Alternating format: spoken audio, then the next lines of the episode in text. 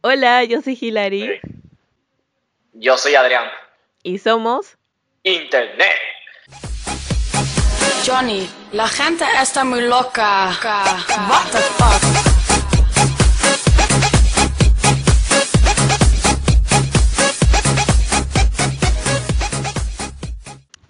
Hoy vamos a hablar todos los temas de Scout, así es como que vamos a decir verdades, cosas que no son verdad, verdades, pero aparte de eso tengo un invitado especial en sí, que está metido en todo, en todo el tema de los scouts. Se llama Hugo. ¿Cómo están? Buenas noches. Hola Hugo. Hoy vamos a hablar con Adrián también, este, todas las cosas que dicen por ahí sobre los scouts, la red de jóvenes y ya, y poco a poco vamos a ir explicando, porque en realidad, a pesar que los tres somos scouts, eh, no todo el mundo que nos escucha son scouts. Entonces, si, si hablamos, ya sabes, decir este rovers o algo hay que explicar antes para que tengan una idea y luego seguir hablando de todo eso. Entonces, mm, ¿algo que quieras agregar, Hugo?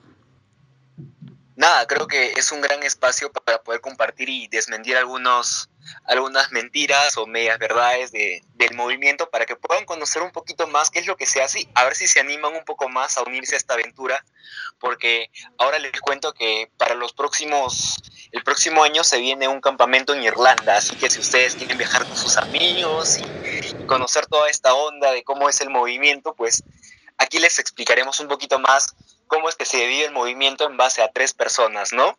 Eh, contando con Hillary y Adrián. Claro, y en este caso, Adrián, agregando un poco la experiencia de en otro país, porque igual lo que vamos a decir acá, las, algunas cosas, o sea, varía por país, que es más que todo, ¿no? Y yo creo que uno, uno de los mitos que es así como que todo el mundo dice es que si nosotros vendemos galletas. ¿Qué opinas?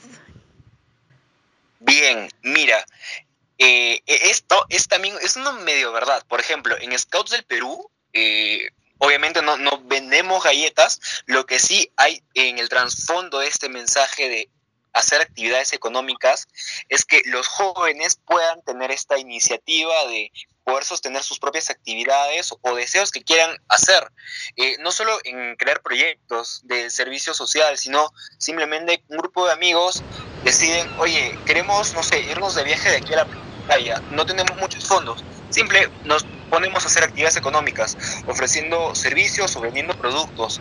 Tengo por entendido que, por ejemplo, en, en Estados Unidos, ahí Adrián creo que me podría desmentir un poco cómo es la cosa, uh -huh. eh, se da este tema de las Girl Guides Scouts en, en, Estados Unidos, donde ahí sí hay una forma de institucionalizar la venta de galletas. O sea, sí. ahí creo que ya es la cosa así un poco seria, sí. no sé.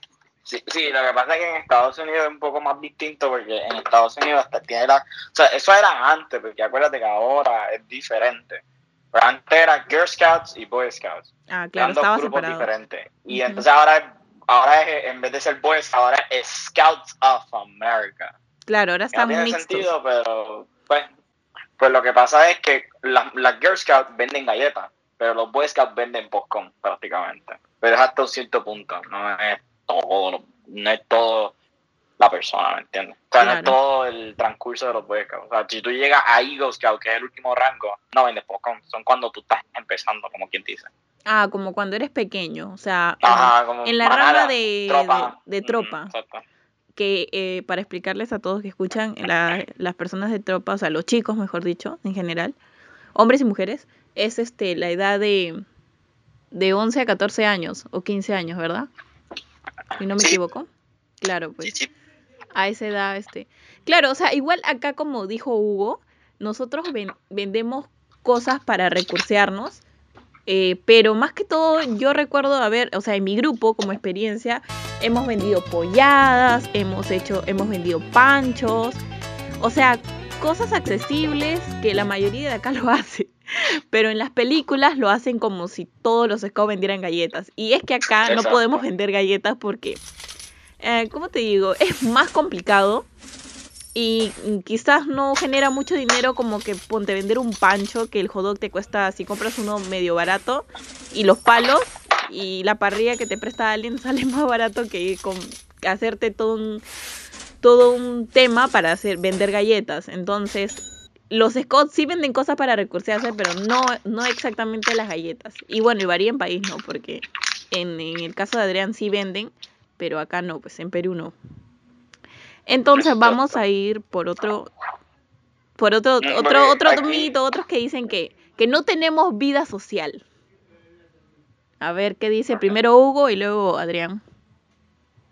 ya, ya creo que, o sea, durante toda tu etapa scout, creo que esa es la una de las primeras cosas que tú empiezas a desmentir apenas entras al movimiento. Recuerdo bien que yo cuando entré eh, a mi grupo de- del Inter, eh, internacional, así se llama el grupo scout en el que estoy, eh, básicamente lo primero que se dio es que me hablaron a mí así de la nada, como si me conocieran toda la vida. Y esto fue cuando estaba pues en esta etapa que, comenta Hillary, ¿no? La tropa, estos chicos entre 11 y 14 años, así chiquitos de la nada, que te, que te hablan y sientes que estás en casa, eh, vas creciendo y más aún no solo conoces gente eh, como que de tu localidad o de tu grupo, sino conoces gente de otros departamentos, otras regiones, ciudades, hasta de otros países. Ahora tengo el gusto de conocer a Adrián, que es de- definitivamente de otro país, que comenta cómo es un poco la, la realidad de los Estados Unidos, cómo es específicamente en Puerto Rico, y también, por ejemplo, trabajar y estar en eventos internacionales hace que, oye, si me voy, por ejemplo, a Argentina, tengo un amigo que me puede ofrecer su, su casa y puedo estar ahí tranquilo de la vida. Eso es Ujú. correcto. Eso es lo que más rescato, por ejemplo, de, de este año en verano. Trabajo más o menos en Red de Jóvenes, que es un espacio scout, aparte que luego se, voy a comentar. Eh, básicamente he estado de casa en casa en amigos scout, eh, viajando por todas las partes del país. Un día estaba en Tacna, que es al sur, otro día a Lima, que es el centro, que es la capital, otro día en Trujillo, y, y así, y sin ningún problema. O sea, creo que la vida social eh, va más allá del tema de que eh, todos están uniformaditos, que es un sistema eh, tipo ejército. No, no, no, no. O sea, eso ya ha cambiado. Ahora todos somos amigos, nos conocemos. Y, y creo que esa es una de las cosas que más rescato del movimiento, que tú puedas hablar con una persona X y si son scouts, wow, se entienden completamente. Claro, o sea, lo, lo ves como, como ya un amigo ya sin conocerlo. Así es. Ah, bueno, así yo conocí a Hillary, sí. ¿verdad?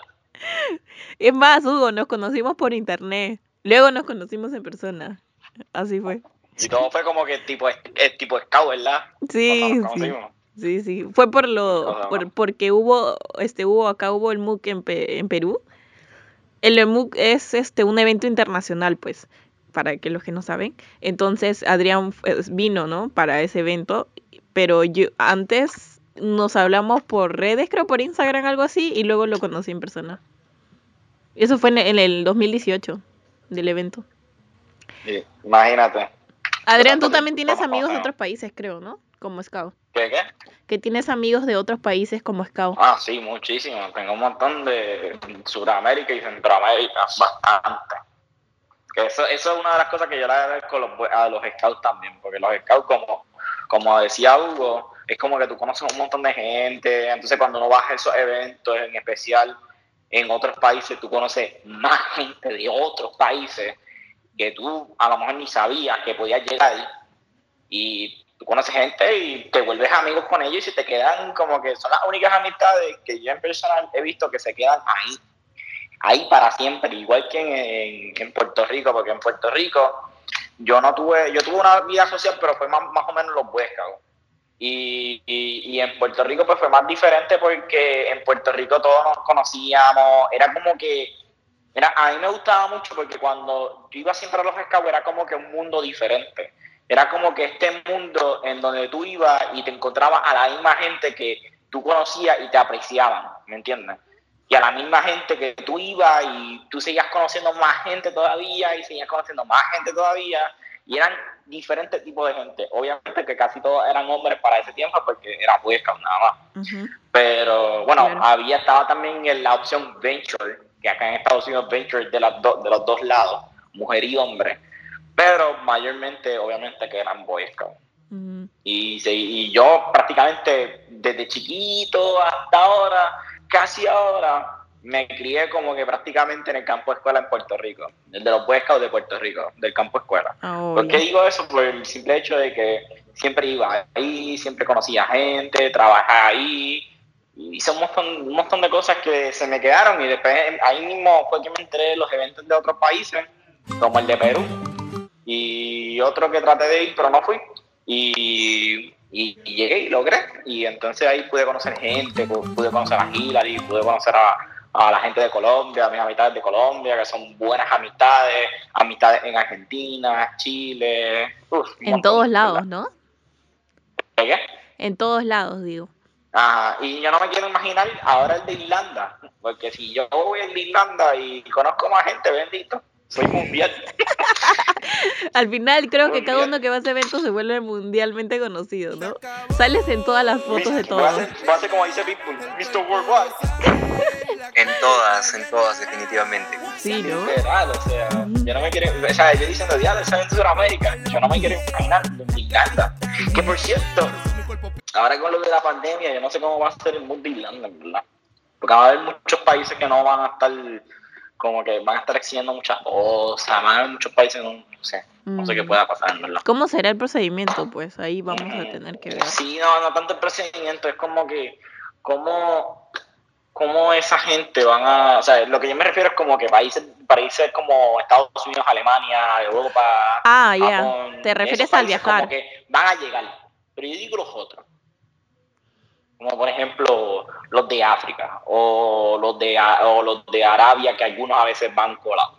Como por ejemplo Omar o por ejemplo Jordania o por ejemplo, qué sé yo, esos países. Un ejemplo en África, Kenia, este, un nombre ahí que yo me enteré los otros días que yo no ni sabía que eso existía. Este, un montón, hay un montón de países que tienen scout y que ellos participan eh, prácticamente en esos eventos, pero ¿cómo ellos van a llegar? O sea, a lo que me refiero, como que no sé si es que en esos países le exijan, mira, no puedes ir por Por el que COVID. todavía hay COVID, qué sé yo, Mm. ¿tú me entiendes? Que, que supuestamente que de aquí al 2000 este, se supone que se vaya, pero todos sabemos que esos virus siempre se quedan, ¿entiendes? Mm, ¿Verdad? ¿No? ¿Cómo será, verdad, esa situación? Pero antes de seguir hablando, quiero explicar que hay ramas en los scouts y para que más o menos cuando estemos hablando puedan entender la gente, que cuando comienzan los scouts, que manada es de 7 a 11 años, luego sigue la tropa de 11 a 15 años, luego caminantes de 15 a 18 años, o bueno, 17 por ahí. Y luego los rovers son de 18 a 21 años. El evento de Irlanda, que estábamos hablando ahorita entre Hugo, Adrián y yo, es de 18 a 21 años, que es los jóvenes, que, que es como, digamos que el evento se pueda 26. disfrutar más. Yo Ah, bueno. hasta 26 y la- Claro, los rovers pueden participar, pero como es un evento mundial, da la opción que es hasta los 25 años, en eventos mundiales, internacionales. Le- le- o sea, te dan la opción de participar hasta los 25 años, que en este caso serían como adultos voluntarios. No, pero la etapa rover es 10 18, 21. Entonces, después, después de eso, por ejemplo, acá en Perú, del, después de los rovers se creó la red de jóvenes, que en este caso Hugo me puede comentar un poquito más cómo funciona la red de jóvenes, acá en Perú. Sí, claro. eh, bien, cuando hablamos de la red de jóvenes, hablamos de un espacio que busca interconectar a, lo- a los, a los chicos y chicas de todo nuestro país en el Perú eh, para que puedan compartir un poco más de experiencias. Un ambiente fraterno, eh, ya que hablamos hace un poco de- del tema de que los scouts no tienen vida social, que, que están ahí, están, son los loquitos, que están ahí con su camisa y pañoleta. No, no, no, aguantan. ¿ok? La red de jóvenes es un espacio que todos nos empezamos a conocer sin ningún tipo de problema, compartimos nuestras experiencias, qué es lo que anhelamos, qué es lo que aspiramos y también en este espacio eh, se recoge la voz de, la- de los jóvenes para que eh, estas ideas, iniciativas y propuestas que tengan puedan llegar a la institución. Recordemos que el movimiento Scout va más allá de un tema de como si fuera un colegio ni nada, sino que se hace una, se institucionaliza, ¿ok? Eh, a nivel nacional, por ejemplo. Entonces, eh, de Jóvenes se encarga de juntar todas estas ideas, aspiraciones e intereses y que llegue a la institución para que tenga una voz joven y estos mediante sus representantes que son los promotores de la red de jóvenes, tengo por entendido que en otros países son los coordinadores, las, salvo eh, la excepción de aquí, que son los promotores de la red, que se encargan de fomentar todo esto, ¿no? de, de que hay una Claro. conexión entre la institución y los jóvenes para que se pueda dar todo esto y se tenga una participación juvenil más activa. Eh, eh, creo que es un- una gran iniciativa que se tiene eh, y siempre va mejorando con el paso del tiempo, va evolucionando. Creo que eh, lo que más rescato de la red es el espacio de conocernos entre diferentes personas y que podamos tener espacios de diálogo, porque aún con el tema de la cuarentena, la pandemia, esto creo que nos ha llegado a unir más, porque ya no hay la excusa de que tenemos que hacer actividades presenciales para conocernos, sino una simple reunión de Zoom, hablamos de un tema que nos afecta y llegamos a cosas gigantes. Hillary es testigo de eso que hemos Sí. estado tra- trabajando desde hace unos, unos cuantos días y creo que a, a nivel mundial también es, es más fácil. Creo que Red de Jóvenes es eso, es un Mm. buen espacio para poder conocernos mejor.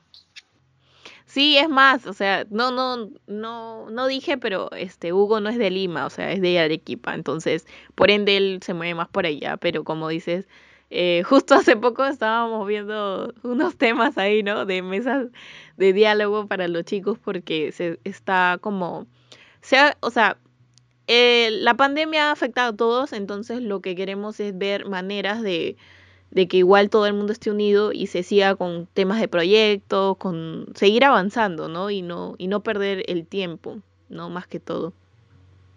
Y es más, eh, Hugo y yo nos conocimos cuando postulamos para coordinador nacional.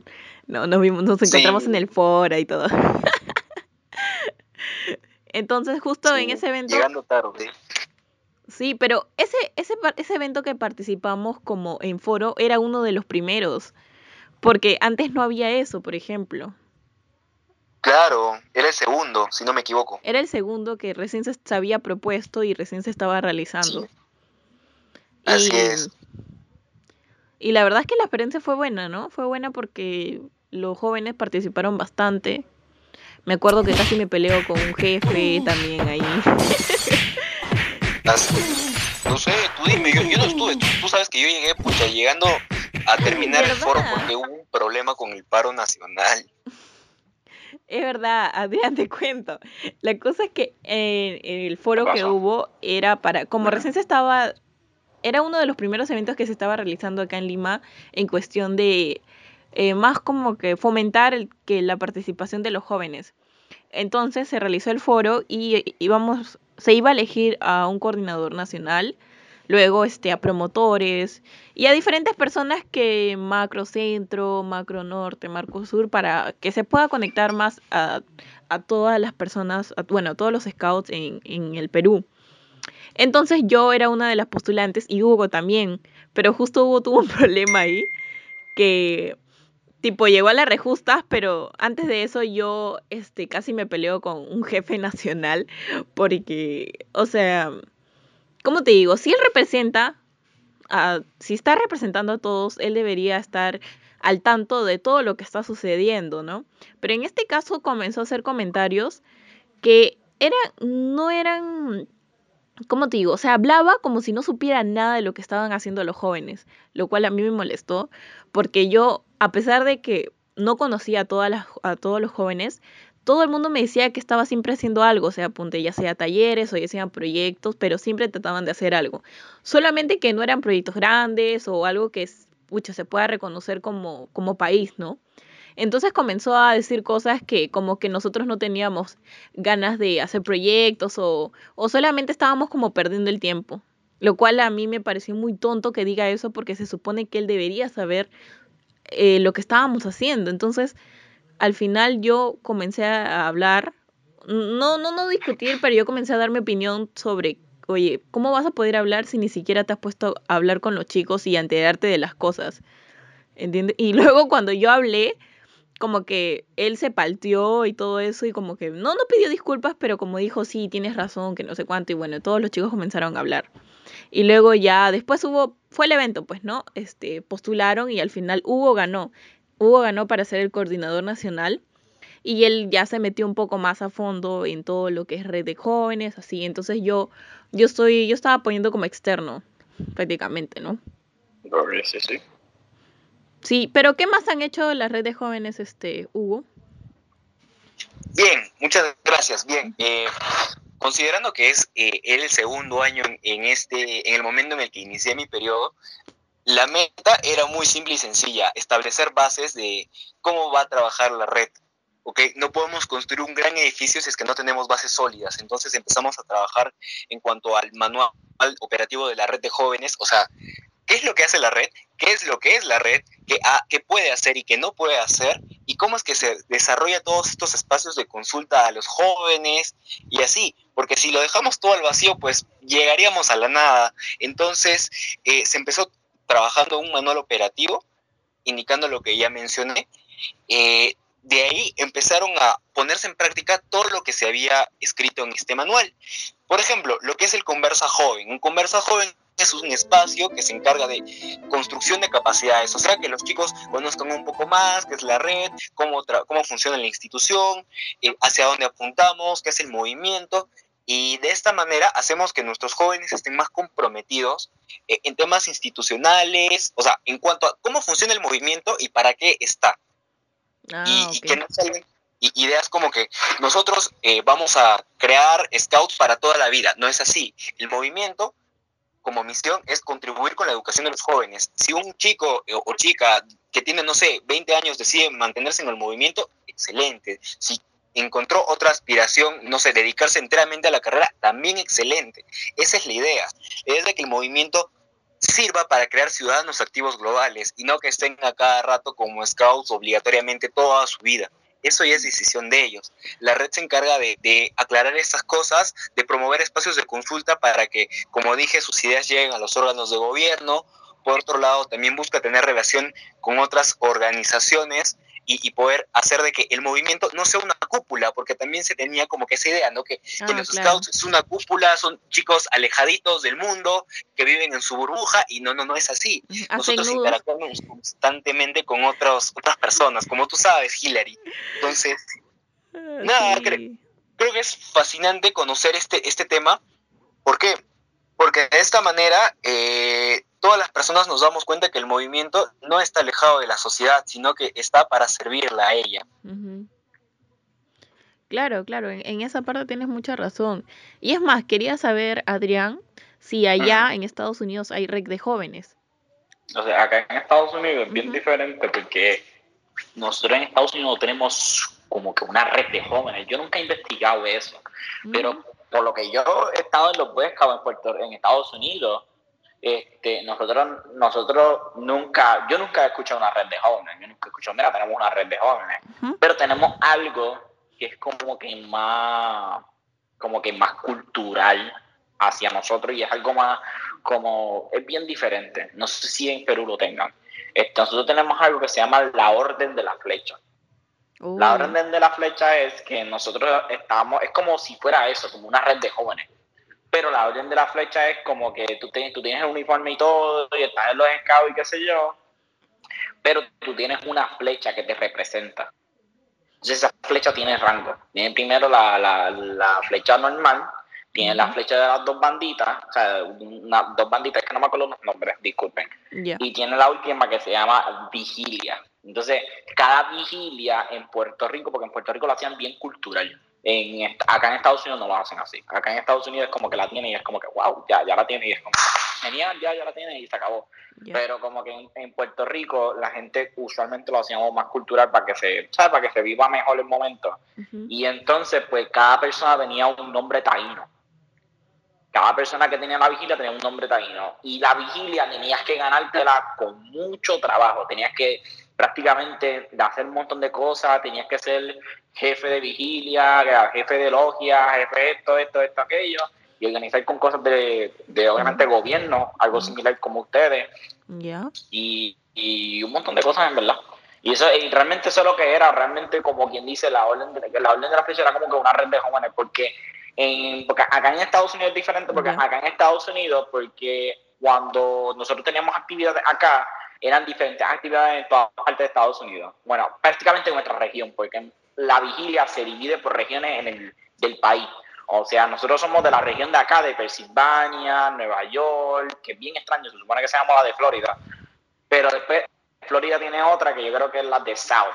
Y entonces California tiene otra y el norte, que de South Dakota y Montana, también tiene otra. O sea, que son así individuales.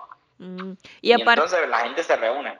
¿Y a partir de qué edad es la vigilia? O la orden de la flecha, Eh, es lo mismo, eh, ¿Es terminando, que Robert? lo mismo, ajá, es lo mismo como cuando tú entras a tropas, porque ah, una Ah, cosa no. que no aclaré anteriormente y me disculpen, es que en, esta- en Estados Unidos es manada, tropa y venture. ¿Qué Ya. pasa? Cuando tú empiezas vigilia es tropa. Ah, o sea, es cuando eres, cuando tienes entre 11, y- eh, Mm, 11 y por 15 ahí, años. mm, Por ahí, no me acuerdo muy bien el, el, Ah, el, el rango. la edad, pero Ok. es un poco más, yo creo. Ah, entonces era sería la edad de Robert, tienes que- 18, yo- 21 ahora- años. Ahora que me acuerdo, es que tú sabes, fue hace tiempo. Ahora que me acuerdo, La vejez. tú tenías que tener, tú tenías que, que prácticamente, porque es un proceso también para la vigilia. Tú Ya. para la vigilia tienes que también, este, tienes que pasar unas cosas, tienes que acumular unos campamentos, tienes que tener unos ciertos campamentos, tienes que tener esto, esto, aquello. Ah, no, Pero a, la, entonces, a- pero a la realidad todo el mundo quería tener el phone, so que la gente lo que hacía mayormente era como que, está bien, si tú no lo tienes, está bien, lo pasas como quieras, ¿me entiendes?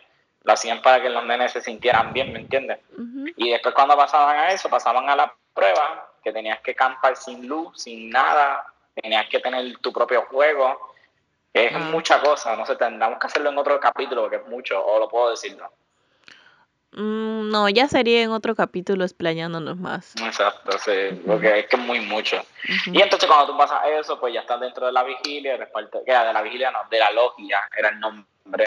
Y de, o sea, el nombre, el, el nickname de la orden de la flecha era la logia. el nickname, como que decirlo así, el sobrenombre. Pero en realidad el nombre era la Orden de la Flecha. Y otra cosa que también iba a explicar ahorita era que la Orden de la Flecha, nosotros tenemos nuestras regiones, ¿verdad? Que yo le había explicado eso. Sí. Pero hay a veces que tenemos eventos a nivel nacional y cuando vamos a eventos a nivel nacional, vamos por ejemplo a Michigan, como la pasó la última vez que se llama NOAA o NANOA, no me acuerdo el nombre. Y ahí era el evento de la logia, pero a nivel nacional, eran todas las regiones de Estados Unidos. Ah, todas las regiones, eran todos los estados. Y tú veías y tú ibas y pa, y eso. Claro. Por eso, porque eso, eso es una cosa que también que le expliqué al principio, es que yo le estoy, le estoy diciendo de todo esto de Estados Unidos, Estados Unidos, Estados Unidos, por el simple hecho de que la organización de nosotros es la de Estados Unidos. Nosotros no tenemos organización. propia. Como Puerto Rico, claro. Nosotros no tenemos Boy Scout, no tenemos Scout de Puerto Rico, eso no existe. Alguien lo Mm. quiere implementar, pero eso no, no, la gente no quiere eso.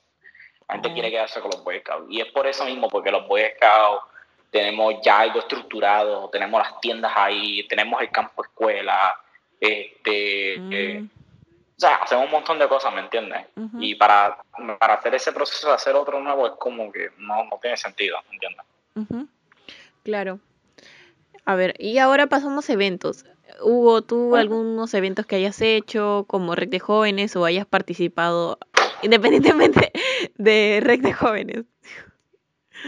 Bien, bien, bien. Ahí es la parte que, que más me gusta de, de los eventos porque creo que cada, cada evento te da una, una experiencia de vida y una lección que te cambia de cierta manera. Eh, creo que está de más eh, el no, no obviar jamás lo que vendría a ser tu primer campamento, ¿no? En ese momento en el que pasas de ser un ciudadano promedio a, a decir, oye, eh, necesito, bueno, tengo que valorar mi cama o el baño o la comida caliente comida, la o al menos comida decente, ¿no? Sí. Sin tierra y a, a eso, ¿no? Entonces, creo que mi, primera vez no fue un evento internacional, no fue un evento nacional, fue algo de grupo. En lo que dije, bueno, no pasará nada, o sea, solo serán dos, tres días y, y listo. Esos dos o tres días me hicieron El ver que había ¿eh? muchas cosas que nosotros eh, no valoramos bastante, pero wow, eh, fantástico. Ya una vez que cambia tu mentalidad de vida y empiezas a organizarte un poco más, pude participar en un evento interamericano que fue Jam Cam en Ecuador. Era mi primer, mi primera experiencia eh, Ya, en Ecuador yo estuve ahí. Yo ¿Sí? estuve ahí. Sí, sí, yo estuve ahí. Qué. Qué curioso, qué curioso, sí. O sea, es que eso es lo, lo interesante de los eventos, es que luego conoces gente después de años. ¿Qué- ¿Tú has estado como staff, Hugo, o como participante?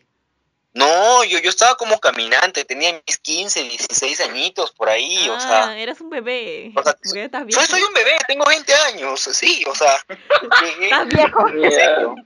O sea, yo llegué ahí y literal fuimos el primer grupo en llegar, antes que los mismos organizadores, porque fue en el parque, llegamos en, al aeropuerto, cenamos una pizza, todo bien, y luego... Claro, eh, ¿sí? ese, ese, ese evento estuvo bueno, en verdad, a mí me gustó.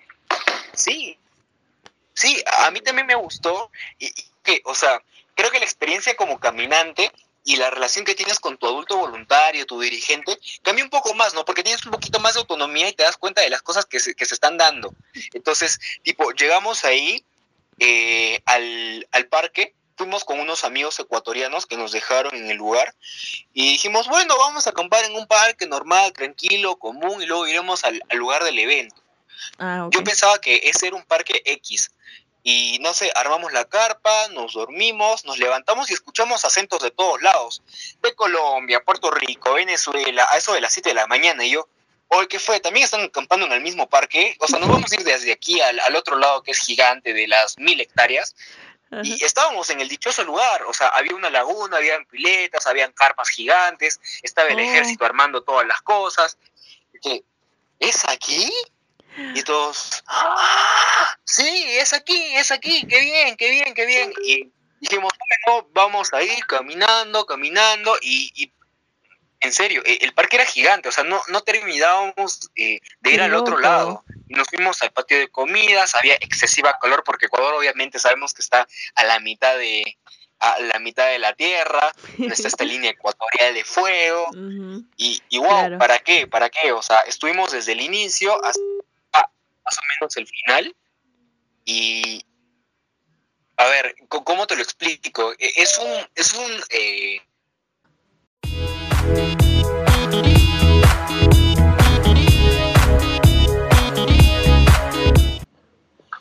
Es importante que ustedes se suscriban y compartan en nuestras redes.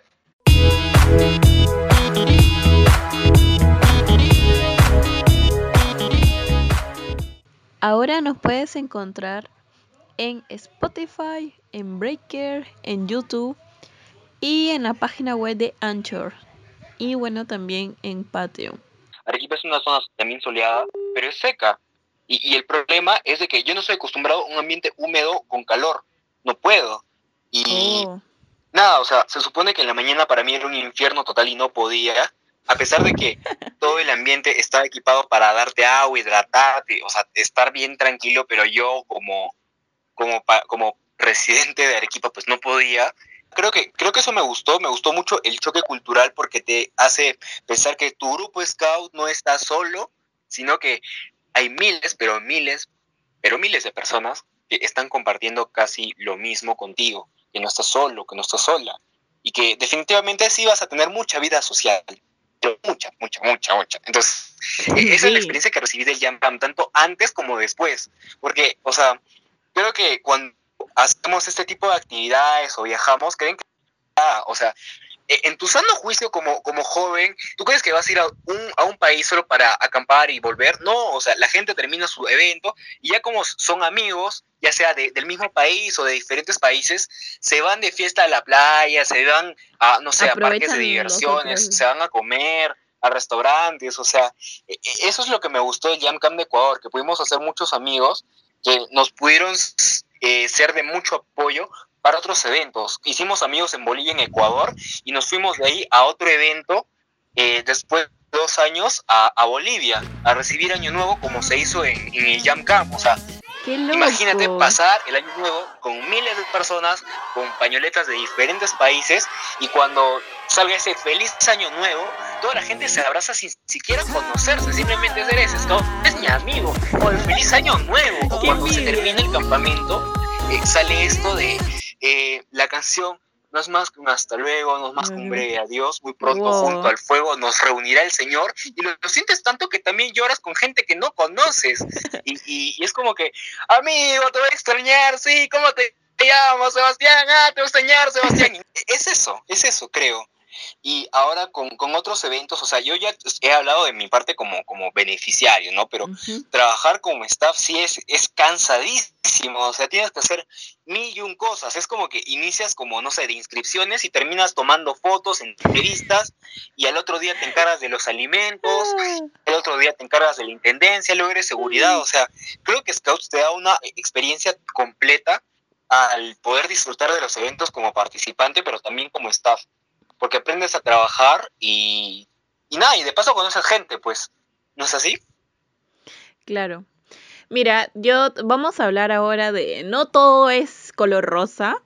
Por ejemplo, yo no mira, la yo iba a trabajar como staff en el MOOC de el 2018 que fue el MOOC internacional, o sea, para que escuchen, el evento se realizó acá en Perú porque le tocó cada país, eh, siempre varía ese MOOC internacional, ¿no? Entonces, en el 2018 le tocó a Perú y no sé, pero los scouts están acostumbrados a organizar pequeños eventos, pero en este caso era un evento grande porque era internacional y iba a haber muchas, muchos países que iban a participar. Entonces yo iba a participar como staff para el MOOC porque no tenía el dinero para irme como participante. Pero cuando llegó el evento no viajé por el trabajo, o sea, literalmente no pude viajar, no pude ir al evento. En el evento salió mal. O sea, no sé, este, si tú llegaste a ir al MOOC del, de, del 2018. Bien, eh, te soy sincero, yo no participé en el MUT Interamericano de Cusco por una situación personal que tenía eh, en el lugar pero sí, sí me contaron obviamente que hubo muchas deficiencias en el evento. Creo que como no conozco de, la situación porque no estaba presencialmente ahí, no sería bueno que hable porque obviamente no he palpado todo lo que me han dicho, a pesar que me lo digan varias personas, pero creo que eh, en el fondo del asunto uno se cuenta que por más interamericano o mundial que un evento salga, siempre van a haber como que estas deficiencias que, que uno nota, ya sea juvenil o sea miembro del staff. a eso es a lo que yo iba cuando hablé del Camp de Ecuador, porque ahí sí yo te puedo eh, corroborar que, por ejemplo, uno de los problemas que se tuvo es de que había mucho conflicto entre adultos, que creo que es algo que comentaste al principio. Estas discrepancias constantes que hay entre adultos voluntarios hace que no se llegue a nada y que los perjudicados todo el evento no sean ellos, sino que sean los mismos eh, beneficiarios, los mismos juveniles que deben disfrutar del evento y al final todo se malogra. Recuerdo bien que a inicios de, del Jam Camp, eh, nos habían, éramos tantos que nos habían dividido en subcampos, como es natural en cualquier evento interamericano. Y la creo que ¿Sí? Al final, al final de eso. Sí, ok. Yo,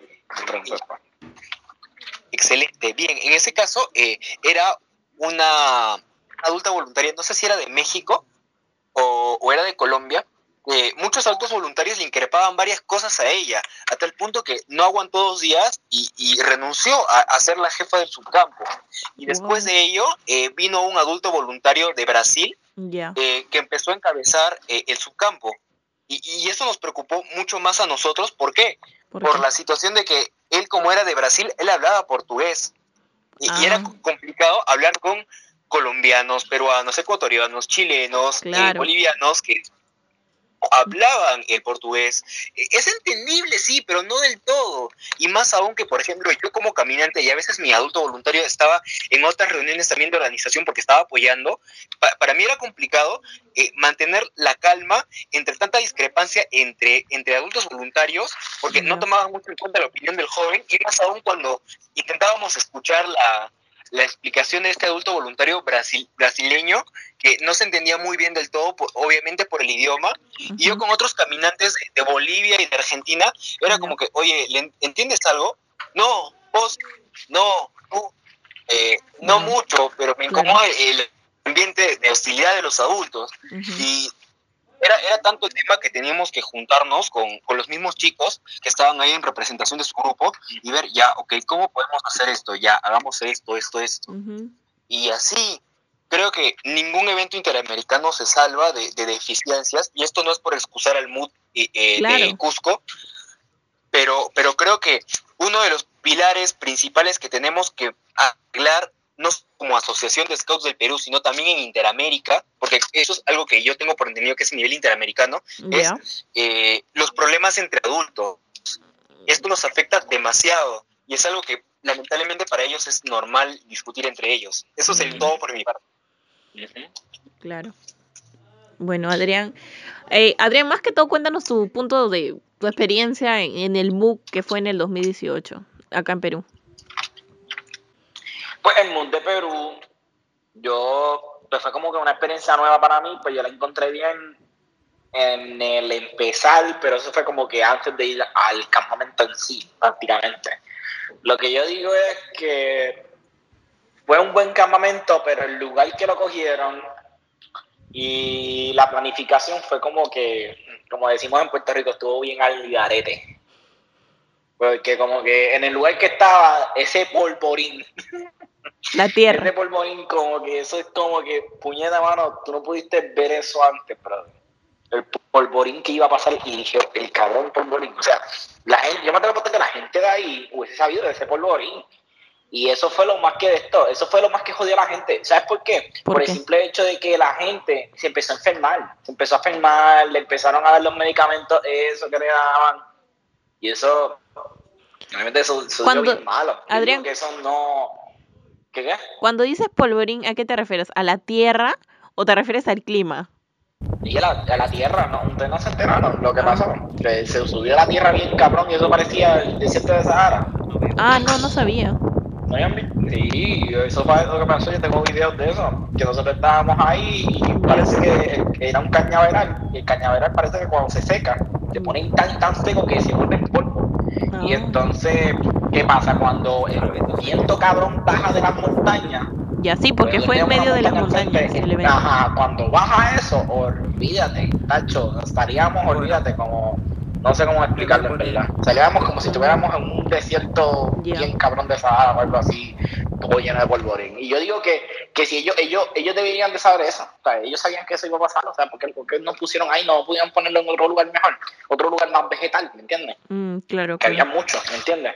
Sí. Eh, eso, Sí, eso fue lo que pasó. Por ejemplo, o sea, yo me enteré por amigos que fueron staff, o sea, no me contaron, ¿no? Y yo también lo vi eh, por las redes, porque fue gracioso porque yo en Instagram comencé a seguir a todo el mundo que era scout para ver lo del book. De, o sea, la gente que decía que iba, que iba a venir al mood, yo lo seguí en Instagram, en Instagram para ver cómo era el evento y todo eso, porque de un cierto modo igual era súper chévere que lo realizaran acá en Perú. No, era muy genial. Oye, a Hugo, yo tenía una pregunta, porque están hablando de los, de los, de, los adultos.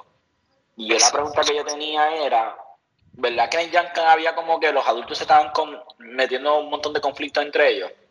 Sí, Sí, sí, y eso es algo que a mí demasiado, me... demasiado, porque yo me acuerdo que, yo me acuerdo, diablo, yo me acuerdo que, no sé si tú llegaste a ver, pero a mí me metieron una vez, no sé si tú viste que estaba la bandera de Estados Unidos, ¿verdad?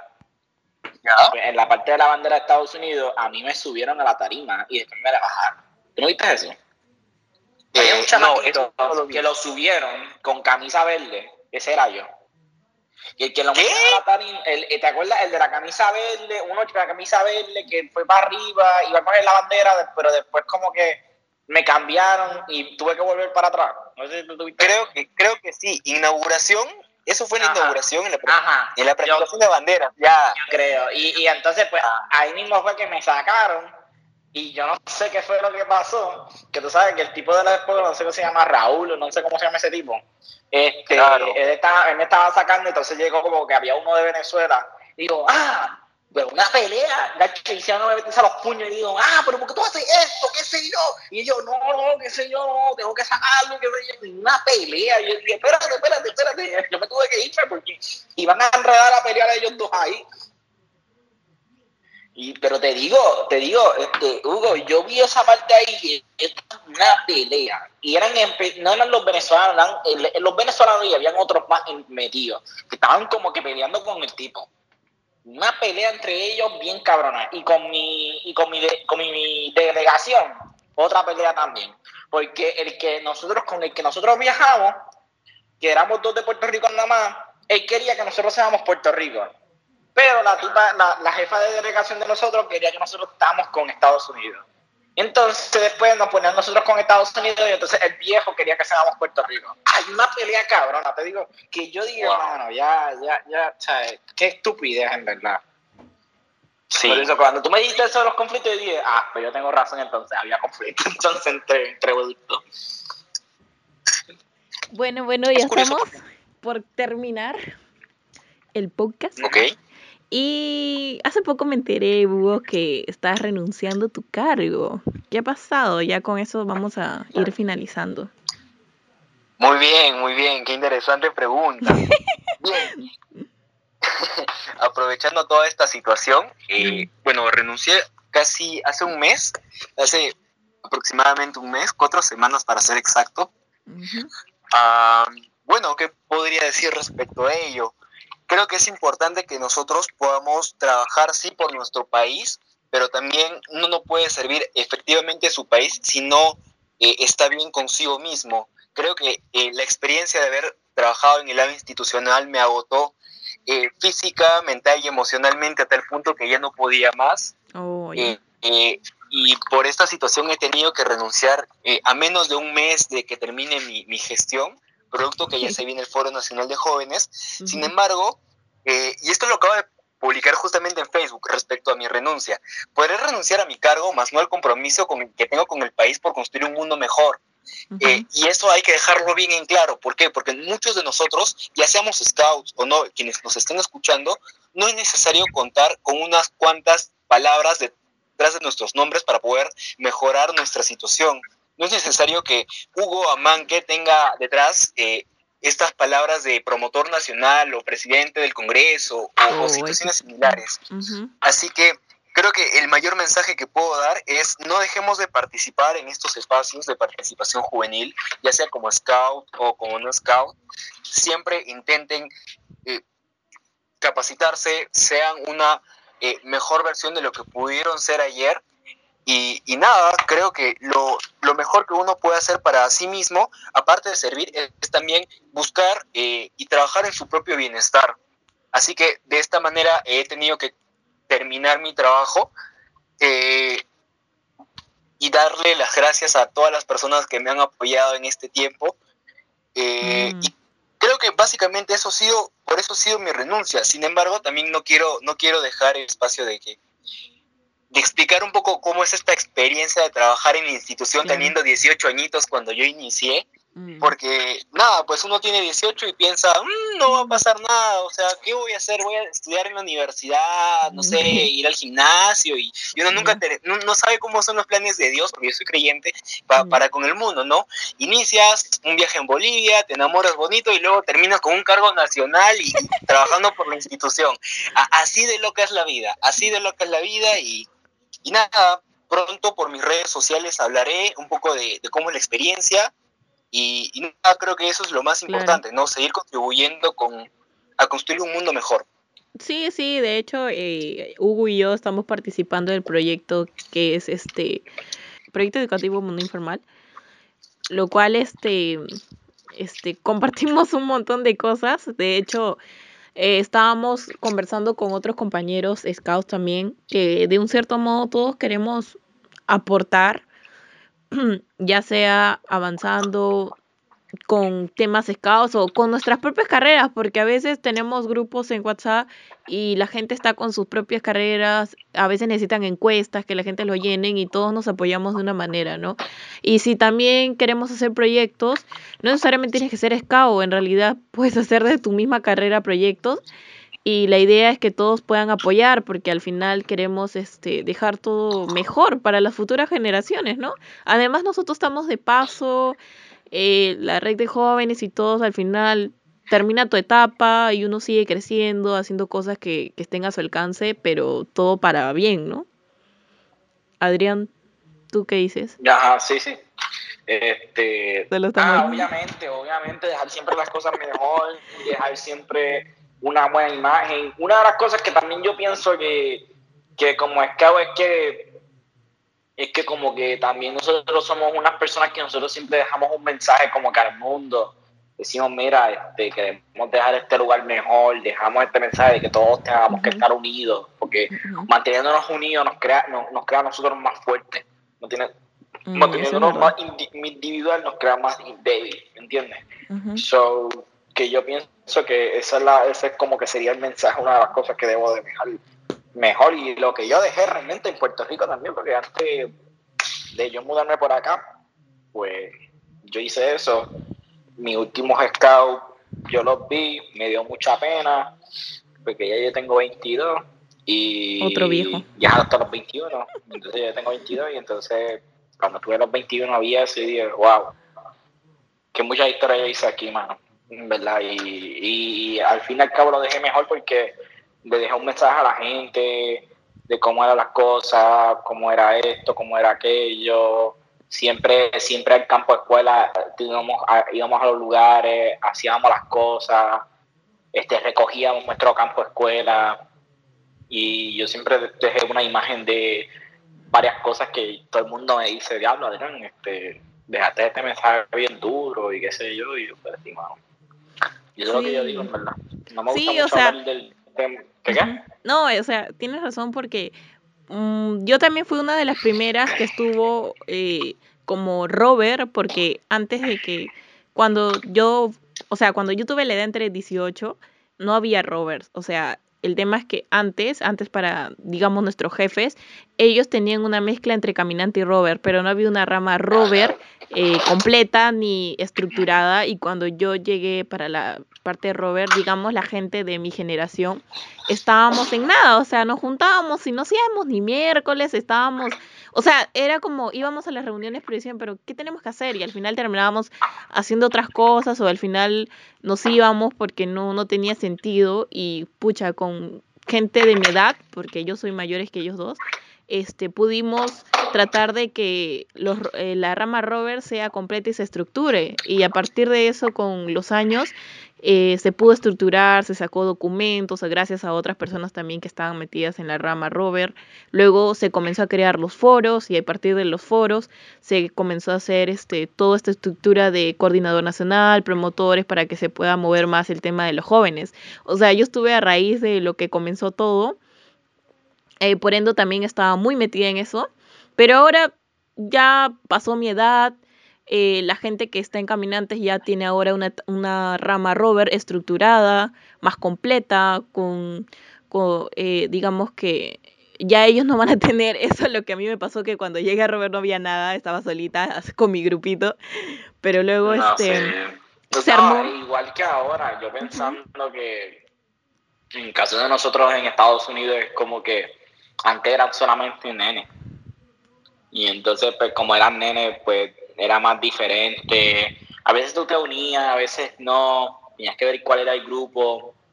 Entonces ahora cuando, la, la- la- cuando los chamaquitos vengan ahora a entrar a los huecos, va a ser más diferente porque ahora es con nenas. Y va a ser obviamente más fun y qué sé yo. Por eso es que cuando yo era chiquito, yo, yo no tenía muchas amigas nenas. Y yo era como que un poco tímido con las mujeres cuando quería tener este, una conversación o algo así, por eso mismo. Pero ahora no, ahora los nenes van a tener un poco más de diferencia y tú sabes a lo que me refiero. Ujú, Y va a sí, ser sí, más diferente. Entonces yo digo, cacho, yo me acuerdo cuando yo era chiquito y dije, diablo, pero ¿por qué no pueden incluir las nenas aquí? Y dije, ¿por qué no la pueden incluir? No la pueden incluir, no la pueden incluir. Y pasó justamente cuando me fui. Mira qué cosa. Bueno, bueno, vamos avanzando. Hugo, este, ahora que lo he invitado a hablar con nosotros, él en sí ya dejó el cargo de promotor en la red de jóvenes. Ahora va a haber gente nueva, va a ser muy interesante cómo se va a desarrollar esto en la red de jóvenes. Algunos van a seguir, ¿no? En su rango. Pero aparte del evento del MU que estábamos recordando eh, ahorita con, con Hugo, contigo, sobre el evento del MU que tú habías ido y hubo problemas, yo creo que igual se va aprendiendo porque no somos como profesionales en, o sea, sí manejamos bien los eventos, pero siempre va a haber problemas o va a haber gente que quizás no tome mucho a detalles o en cuenta algunas cosas, pero estamos como para mejorar, ¿no? O sea, igual vamos aprendiendo. Nos despedimos Sí. entonces, Hugo y Adrián. Hasta luego, un gustazo, de verdad. Igual. Para la otra ya nos juntaremos de nuevo. Para los chismes. Con con chisme. todo. Porque no, so- no solo es el tema scout, sino también de la vida en general. Exacto. Nos vemos. Hasta la próxima. Chun, chun, chun, chun. Bloopers. No, obviamente. Disculpen. No, pensando en otra cosa. Espérate. Nos habíamos inspirado, puto. Ok. Es que. Ok. Pues. Pues sí, fue. eh, ya lo dije, la se me olvidó.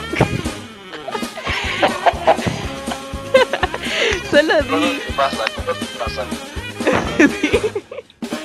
No. Pero dame un resumen por encima. ya, ya. No. Dejar las cosas mejor, ya seas de o no.